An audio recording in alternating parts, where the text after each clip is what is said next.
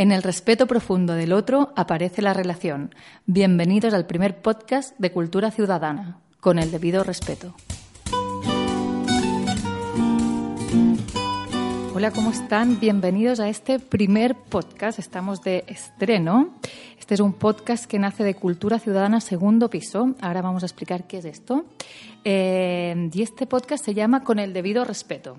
También vamos a explicar por qué se llama así, por qué nos gusta tanto la palabra respeto. De hecho, eh, este podcast va a versar sobre esta palabra, el respeto. Ya verán que tiene, tiene mucho, mucho de sí, da de mucho de sí esta palabra. Nos acompañan y esto, estamos con Alfredo Sanján, gestor cultural y artífice de Cultura Ciudadana. ¿Así Muchas es? gracias, sí, gracias. Muy bien, también con Verónica Pinilla, cientista política y miembro activo Cultura Ciudadana Segundo Piso. Gracias por la invitación. Muy bien, ¿cómo estás? Muy bien, muy bien. Muy contenta del, del lanzamiento de este podcast Cultura Ciudadana. Muy bien, ¿lista para hablar del respeto? Aquí, tratando de estar lista para esta tremenda palabra. Excelente. Eh, y estamos también con Santiago Valenzuela, artista, cantautor, actor y miembro activo de Cultura Ciudadana Segundo Piso. Con el debido respeto. Bien, empezamos entonces. Yo eh, quería, quiero, quiero saber y que, nuestra audiencia eh, sepa qué es esto de cultura ciudadana segundo piso. ¿Quién, quién me explica? Alfredo, Verónica, vamos. Bueno, esta es una iniciativa muy, muy particular, muy, muy bonita, la verdad, muy generosa, de eh, tratar de, de instalar en, en, un espacio como, como Santiago de Chile, y Chile para el mundo también y para nosotros mismos, un, un espacio de discusión y de conversación eh, en la cual pudiéramos eh, ir generando algunos esfuerzos de incidencia política y cultural, ¿eh? Más culturales que políticas, ¿no? ir generando aquellas conversaciones, aquellos conocimientos, ir logrando que personas interesantes de nuestro país hoy día puedan estar disponibles para no solamente conocernos, sino también aportar a proyectos regionales, nacionales, locales, eh, que estén insertos en una raíz cultural, obviamente, eh, y que puedan ser de alguna manera foco de desarrollo y de crecimiento en esos propios territorios. ¿ah?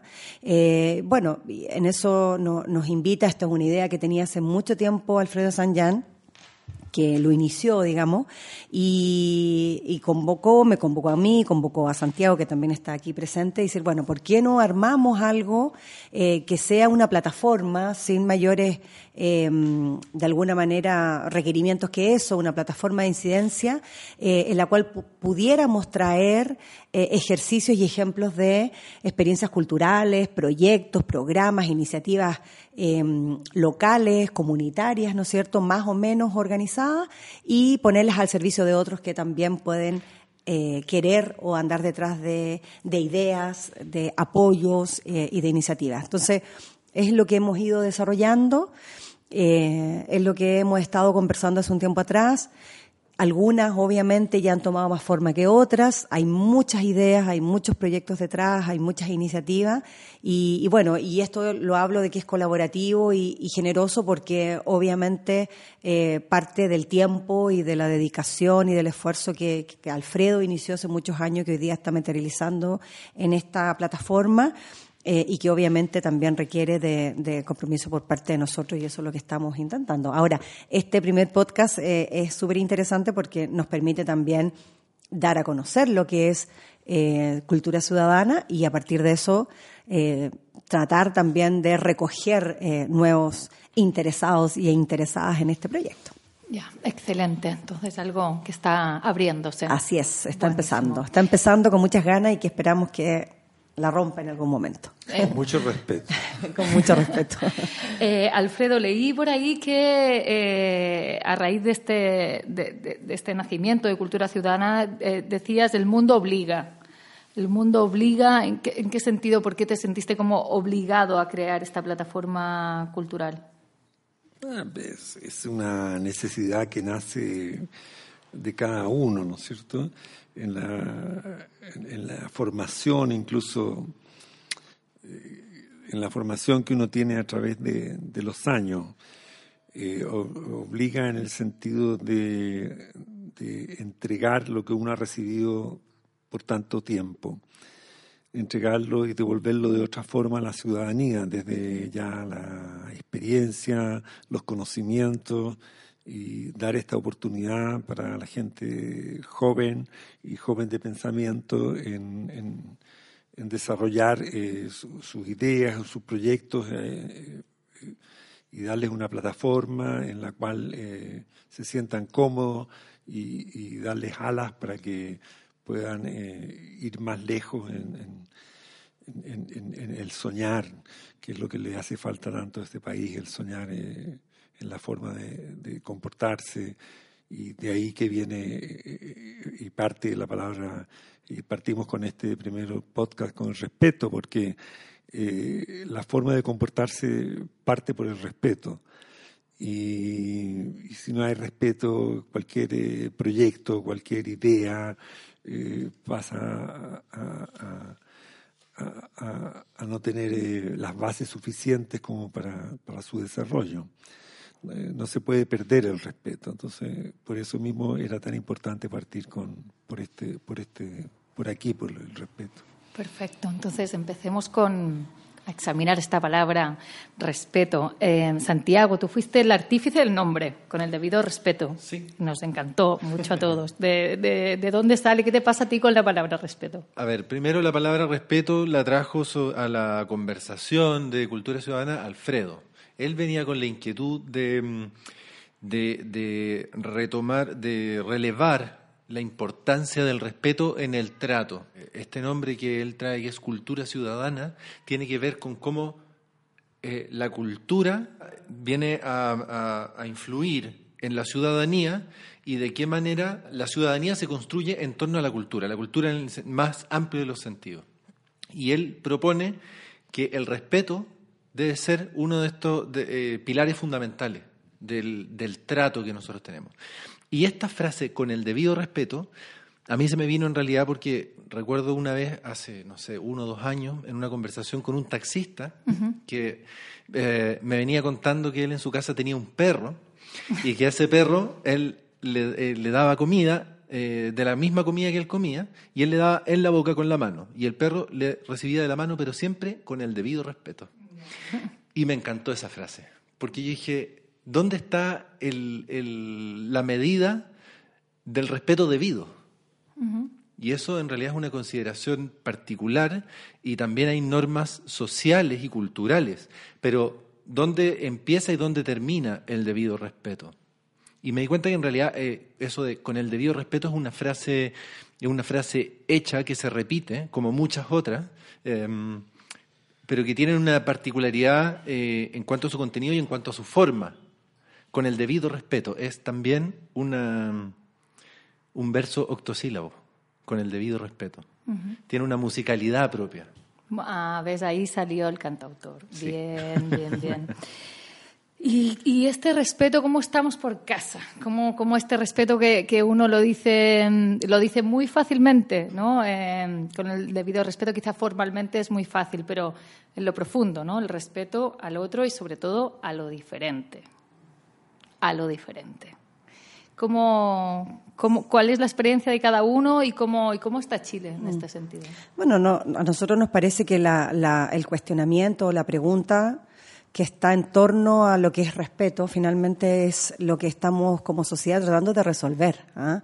Eh, hoy día Chile enfrenta cuestionamientos importantes que han tenido que ver con con un modelo económico que, que, no nos hace a veces mucho sentido, cada vez nos hace menos sentido porque es un modelo que obviamente no ha logrado resolver eh, problemáticas em, sociales importantes y es una gran discusión que en Chile cada día está tomando más forma. Pero hay otra discusión que puede estar muy aparejado con lo anterior y que es con y es la discusión más más escondida, menos explícita y que tiene que ver con las formas de comportarse o los modelos de comportamiento humano que tiene nuestra sociedad. ¿ah? Eh, y esas formas de comportamiento humano finalmente es la cultura. La cultura, de alguna manera, y probablemente tiene muchas, muchas definiciones, una de ellas tiene tiene mucho que ver con cómo nos comportamos, en lo individual y en lo colectivo.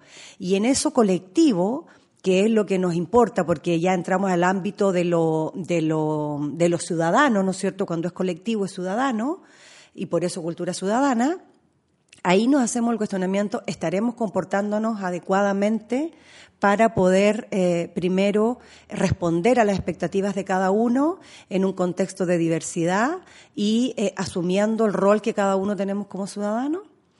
Y pareciera que la pregunta es una pregunta abierta, pareciera que la pregunta nos dice que, que ese comportamiento no es el adecuado, porque, porque finalmente estamos tratando de reemplazar las faltas de eh, eh, acuerdos de este comportamiento humano, que es lo que entendemos por respeto, ¿no es cierto? Esta manera de respetarnos o estas faltas de respeto, hemos querido e intentado suplirlas a través de leyes, reglamentos, normativas, institución, ¿no es cierto?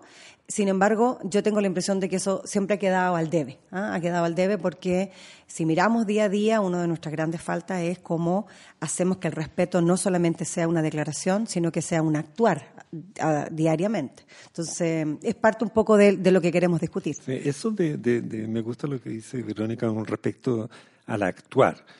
Eh, porque en el actuar, en el día a día, en la vivencia cotidiana, eh, yo creo que falta un tremendo respeto y partiendo por el respeto hacia sí mismo. Eh, yo creo que las personas también se respetan poco a sí mismos, eh, incluso con sus ideales, con sus cuerpos, con su trabajo, en sus casas, con sus familiares, o sea, de los grupos de, donde nace lo más cercano, con los amigos, falta de respeto con los amigos. Eh, parte una parte la falta de respeto. Y, con esa falta de respeto va aumentando en lo que dice Verónica con entonces cree que puede suplirlo a través de leyes. Yo nunca vi un país que, que, tuviera todo lo resuelve a través de una ley. O sea aquí sucede alguna desgracia o algún acontecimiento importante entonces, es que falta la ley hay que hacer la ley hay que hacer una nueva ley. Yo conozco algunos países que tienen re poquitas leyes y se respetan más que nosotros.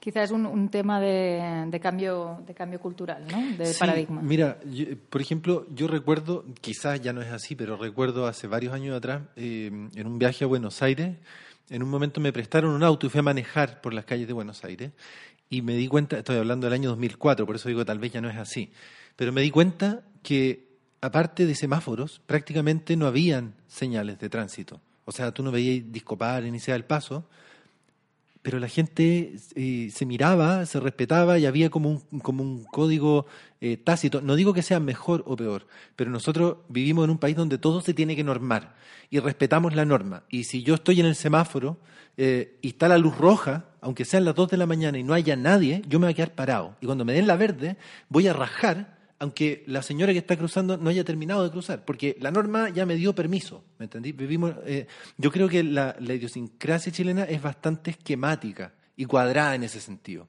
y normada. Como militar un poco. Sí, y en Argentina yo recuerdo que incluso en las luces rojas la gente estaba parada y si no venía nadie, pasaban. No digo que eso sea bueno, pero digo que hay, hay, un, hay un punto entre el, el criterio propio que tiene que ver con el respeto a la convivencia civil y con la obediencia a las normas. Ahí hay un respeto de a un código, a un código que eh, no está normado, es un código que acordado entre la ciudadanía en el quehacer diario. Y, y eso del ejemplo que tú pones del tránsito es muy real.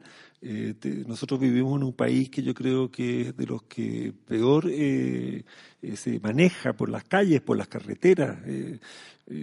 yo siempre pensé que aquí eran todos izquierdistas, porque andan por la izquierda en las carreteras. es una cosa salvaje, aunque anden a velocidades mínimas, ¿no? Pero el, tránsito refleja mucho esa, ese, tiene un reflejo social y ciudadano con, con respecto a la palabra. Ahí hay una... Eh, hay una manifestación o hay un conjunto de manifestaciones que yo creo que al mismo tiempo de, de ser em, conflictivas con nuestra, con, lo que deseamos, ¿no es cierto? Eh, también han ido generando espacios de discusión que hoy día no tienen solución. ¿ah? Cuando está, siguiendo hablando un poco de, de, las prácticas o del comportamiento colectivo. Eh, y es verdad, o sea, lo que dice Santiago, que muchos de nosotros estamos, eh, sabemos eh, actuar y acudir a la medida que hay una normativa o una estructura que nos permite em, eh, sabemos lo que tenemos o lo que está prohibido o no prohibido, pero cuando no tenemos esa estructura, finalmente tenemos dificultad para poder saber ser empáticos, por ejemplo, eh, saber comportarnos en una sociedad diversa. Eh, y esa, y esa falta de, de, de, acostumbramiento tiene que, tiene que ver también con nuestra historia. 17 años de dictadura, obviamente que afectan en el comportamiento colectivo, ¿no es uh -huh. cierto? Y en la manera como aceptamos las leyes, las normas, que lo que cuestionamos, cómo cuestionamos. Sí. ¿ah? Y, y, ahí hay, una, hay un camino importante por recorrer estos últimos días, o bueno, ya varios meses y años incluso, hemos visto eh, altos niveles de violencia en nuestro país. Vimos por ejemplo, o conocimos de una masacre de cinco personas en Puente Alto, por ejemplo, eh, en, una, en un barrio obviamente con menos eh, presencia policial, o vemos la situación de la violencia en el Instituto Nacional y que hay chicos o personas, ya no sabemos si son estudiantes o no, arriba de un, de un de, una, de un edificio tirando bombas Molotov y en algún momento esa bomba obviamente esperemos que no sea así, va a terminar quemando a alguien, ¿no es cierto?, y quitándole la vida a alguien. Eh, entonces, son manifestaciones de violencia o muy violenta, en la cual, evidentemente, lo que se ve es una falta de este respeto, de este uh -huh. respeto que dice Alfredo, que es sobre uno mismo uh -huh. y sobre los demás. Entonces, la pregunta es cómo nos comportamos en sociedad, cómo manifestamos nuestros puntos de vista, cómo nos hacemos escuchar sin tener que llegar a la falta del respeto. Uh -huh. El respeto como acordar ciertas reglas, tácitas o no, de una sociedad que quiere eh, avanzar y quiere ser más desarrollada. Sí, a mí me pasa, no sé si, eh, claro, eh, que obviamente ser una persona profundamente respetuosa es más fácil cuando vives en una sociedad respetuosa, que te respetan los derechos. Y, y claro, la verdad es que en Chile hay un atropello bastante brutal de muchos derechos a muchas personas, de la salud, de la educación. Entonces, claro, es pedir, es pedir mucho y está muy bien, ¿eh? O sea, menos normas y que cada uno como ser humano adulto sea capaz de respetarse a sí mismo, de cuidarse y hacer lo mismo con los demás.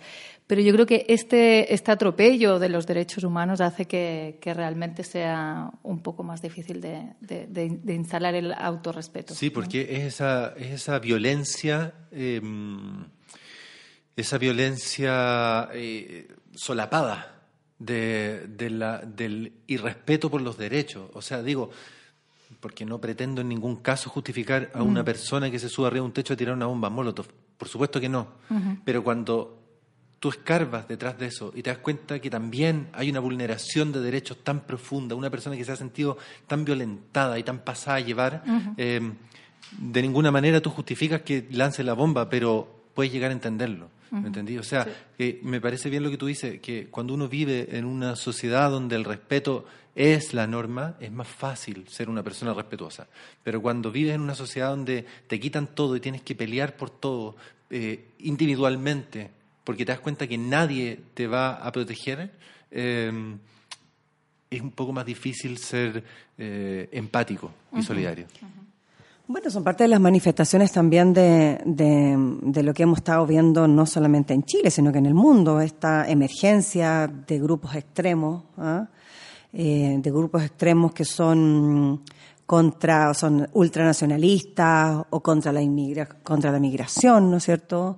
O contra la manifestación de la diversidad sexual, o los grupos que están en contra de, eh, de posiciones más abiertas, eh, contra de, las decisiones que puedan tomar las mujeres en algunos casos, eh, eh o en contra de alguna religión.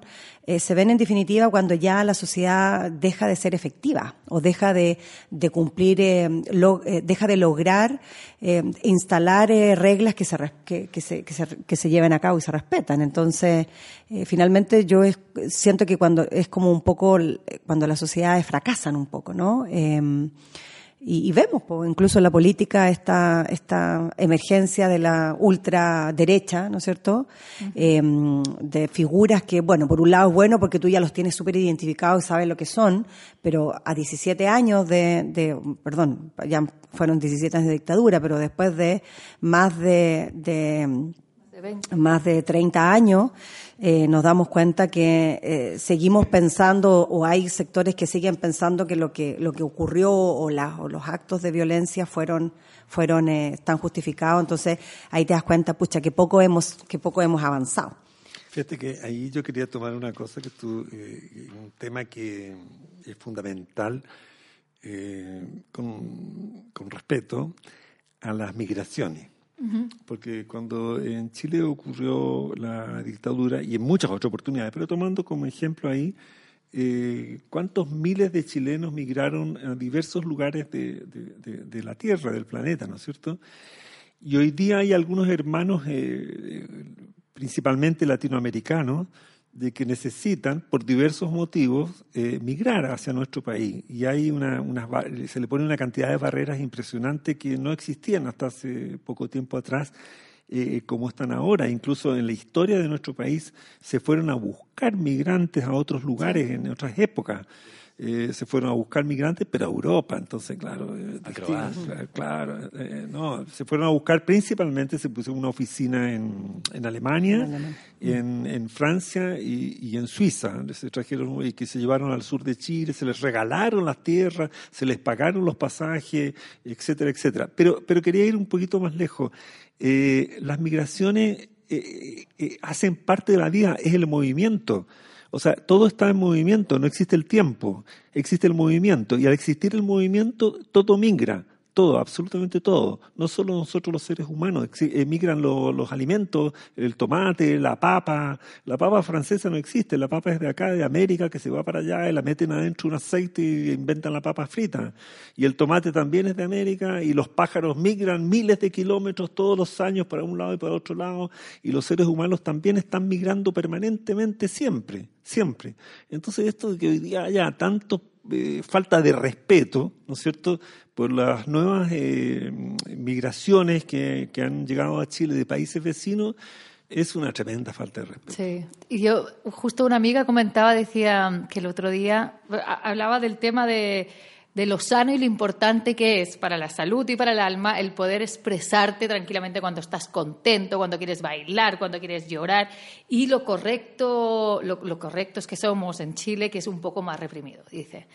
Y justo pasa por delante mío, dice, imagino, creo que, que era un haitiano en bicicleta con audífonos gritando así, ¡Ué! cantando una felicidad, y lo ve pasar y dice, ¡Ah! Esto es lo que necesita Chile. ¿Verdad?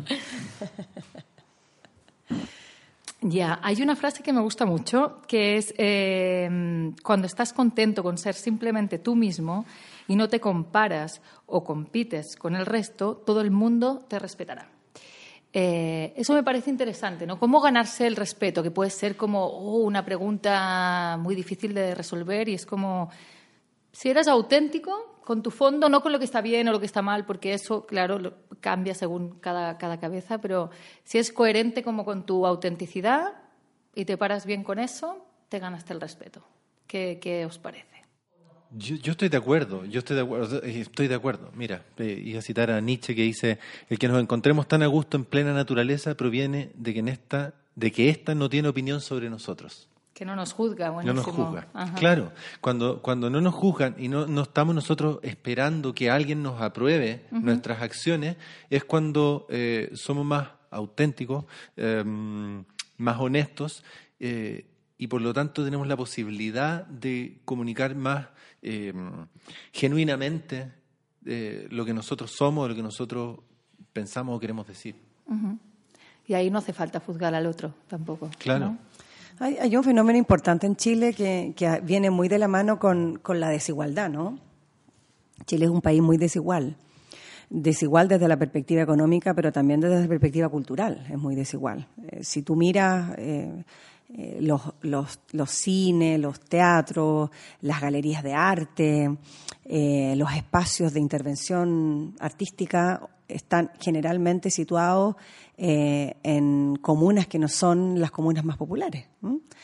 por lo tanto, la posibilidad de la ciudadanía de, acceder a ese tipo de cosas, ya lo, lo mismo la educación o la salud, nos damos cuenta que hay una desigualdad territorial también que es muy fuerte. No es lo mismo una persona que, que, nace, vive en un pueblo de una región eh, de la sexta, séptima, octava región, Araucanía también, que eh, una región acá. Entonces, acá en la región metropolitana. Entonces, eh, y esa desigualdad está muy vinculada también con lo que ha sido la discriminación. hay una discriminación importante también y que yo creo que va muy aparejada a la, a la falta de, respeto. ¿ah? Eh, la discriminación, de alguna manera, es pensar que hay unos que son mejores que otros. ¿ah? Hay algunos que tienen más capacidades que otros, hay algunos que son más inteligentes que otros, algunos que son más capacitados que otros para hacer cosas. Y aunque, aunque uno pudiera pensar de que que no es así, que no debería ser, yo creo que en el día a día hay, una tremenda discriminación que uno lo ve se nota, en la calle. y bueno, ya eso es, lo que voy. Doloroso. Y el clasismo es, es, terrible. O sea, Chile, creo que hoy día tenemos un poco más de, hemos logrado instalar en Chile la preocupación y el respeto, por ejemplo, por nuestros pueblos originarios. Pero yo recuerdo que eh, en mi, en mi niñez, eh, eso eh, no, no, era así, era muy por el contrario. Los pueblos originarios estaban marginalizados y marginados en territorios donde eh, era mejor ni siquiera verlos, digamos. El esconder ¿ah? el apellido el esconder el apellido, o el esconder que, que, solamente vivías con tu mamá, o con tu papá, o con tus abuelos, o que, mm, o que no venías de una familia de buena situación económica, o que tus padres eran separados, o que no eras católico o religioso. era parte de una discriminación. Tu color de piel, eh, también era parte de la discriminación. Y yo siento que eso también ha, evolucionado, sí, un poco, eh, y yo creo que las nuevas generaciones han avanzado mucho más que, nosotros mismos, y eso es, es maravilloso porque nos, hace ser una, sociedad más libre, ¿no? Más libre, más respetuosa. Pero todavía queda, queda mucho todavía por, por avanzar. Es curioso porque eh, hablando, por ejemplo, de los, de los pueblos indígenas, la misma palabra mapuche, según a uno le han enseñado, uno que no habla mapudungún, digamos, eh, significa gente de la tierra, ¿cierto? Eh, y, la, y la concepción occidental, eh, y, si lo empujamos un poquito más allá, la concepción capitalista, es que la tierra es de la gente. Entonces viene esta cosa de, esta es mi tierra, y tú no puedes entrar a mi tierra.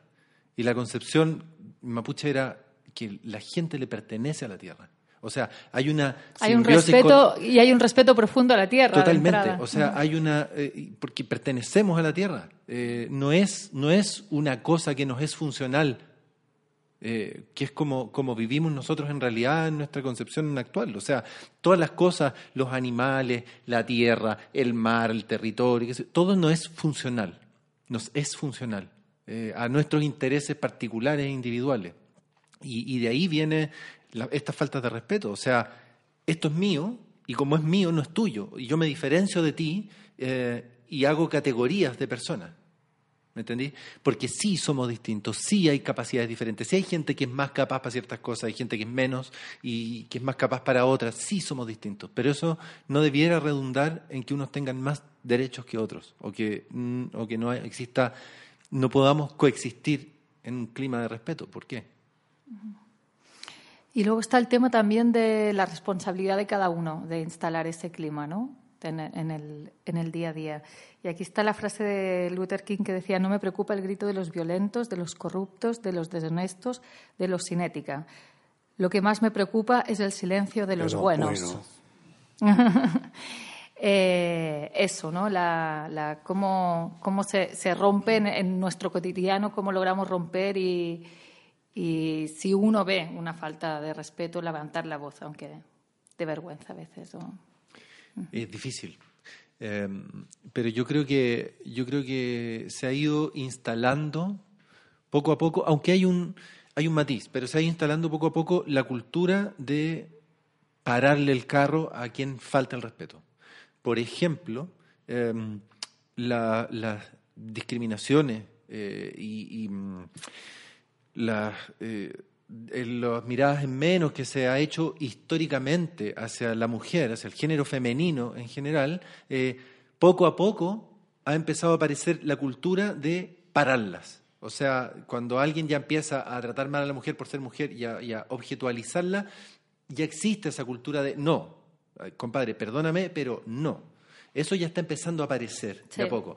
¿Cuál es el peligro? Y por eso digo que, hay un matiz. El peligro es en convertirnos en los eh, dilapidadores de la mujer adúltera, por irme al ejemplo bíblico. O sea, ahora todos somos dueños de la verdad y de la y, abanderados de la moral y somos eh, tenemos derecho a apuntar con el dedo a los otros y no porque en el otro que se equivoca en el otro que falta el respeto y en el otro que abusa ese otro también existe dentro mío entonces cómo paro yo la, falta de respeto del otro cómo me, me planto y le digo sabes que no Em, de forma respetuosa también. De forma respetuosa y sin convertirme, sin claro, Claro, el, el poner límites de forma eso, sana y amorosa. esa empatía y esas prácticas son las que eh, tenemos que ser educados para eso. Yo creo que, sobre todo en una sociedad como la nuestra, eh, ahí el sistema educativo en general tiene una gran responsabilidad, ¿no? Que, que es cómo se instalan eh, reglas no escritas, ¿no es cierto? Reglas de hecho, en la cual eh, la forma de responder incluso esté sociabilizado. ¿ah?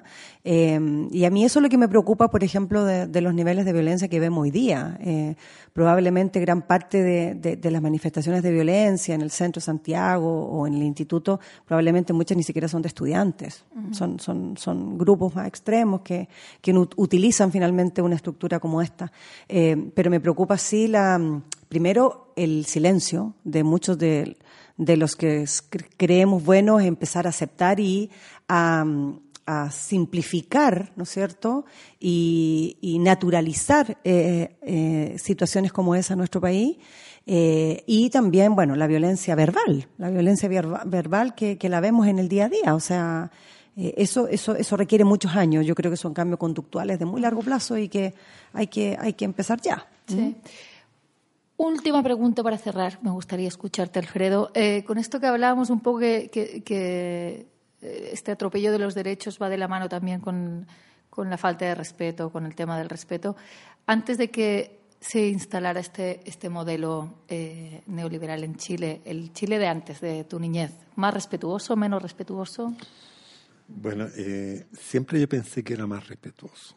¿Ya? Siempre yo pensé. Em, de hecho, viví en Brasil aproximadamente 10 años o más y uno de los motivos de, volver a Chile era, era eh, volvamos a Chile porque hay más respeto en Chile. ¿Ya? Hay más respeto. Creíamos en aquel tiempo de que en Brasil se estaban, eh, se estaban quebrando las, las reglas del respeto, ¿no es cierto?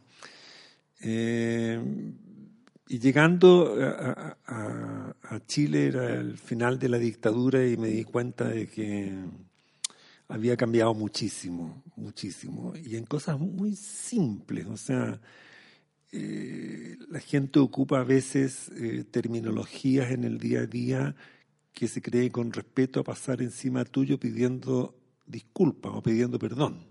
Una cosa bien simple, tú estás en un local comercial, sea el que sea, un supermercado, lo que sea, y tú estás mirando algún producto para comprar y llega otra persona y te dice permiso y te pega un empujón y, se pone delante tuyo. Tú estás estirando tu mano para sacar el producto. Y desde una falta de respeto así, desde del día a día. Tú de una pequeña cosa como esa, te empiezas a dar cuenta, hasta los derechos humanos que ya lo hemos tocado, hasta el derecho a, las ideas, hasta proponer cosas y después engañarte con mentiras. Eh, eh, hay una falta de, Entonces yo veo de que la recuperación y el trabajar la palabra de respeto y el dar a conocer el respeto es una de las pocas eh, formas que existen que, de que realmente si hay un respeto profundo de uno por el otro y uno por sí mismo y uno por el otro, que pueden realmente aparecer relaciones nuevas, relaciones distintas a las que vivimos hoy día. De otra forma eh, distintas en, el, en, beneficio de la sociedad, me refiero, ¿no es cierto? En tener una cultura. Y cuando hablo de cultura, eh, yo no paso por, por el Ministerio de las Culturas. Yo estoy hablando de la cultura en el Ministerio de Salud, en los hospitales, en el transporte público, en las escuelas, eh, cultura con el más amplio sentido de la palabra. O sea, y eso pasa indudablemente por el respeto en, todos los aspectos. O sea, no es posible una persona que, va a un, hospital o una clínica y, no entre porque por cualquier motivo y se muere ahí en, esperando. Eh, yo siempre pienso cuando muestran eh, a, veces algunos otros países que tienen problemas, Digo, si yo hiciera un documental de Chile, ¿cómo quedaríamos? Porque la cantidad de cosas que uno ve aquí eh, son eh, de una falta de respeto impresionante. Por eso también de que el primer capítulo que nosotros queríamos poner al aire y que nos motiva muchísimo es luchar porque la gente entienda de que sin respeto va a ser muy difícil avanzar, respetarse, conversar, compartir y sacar eh, conclusiones en común y que vayan en beneficio de todo. Perfecto, qué bueno. Muchísimas gracias a, a todos. Una conversación, yo creo, bien enriquecedora para todos acerca del respeto. Y no sé de qué irá el segundo capítulo. Hay sorpresa. Mm, vamos a ver. Ya, ya lo diremos. Y bueno, yo daría por finalizado ya este primer podcast. Muchas gracias por la invitación. Excelente. Sí. gracias.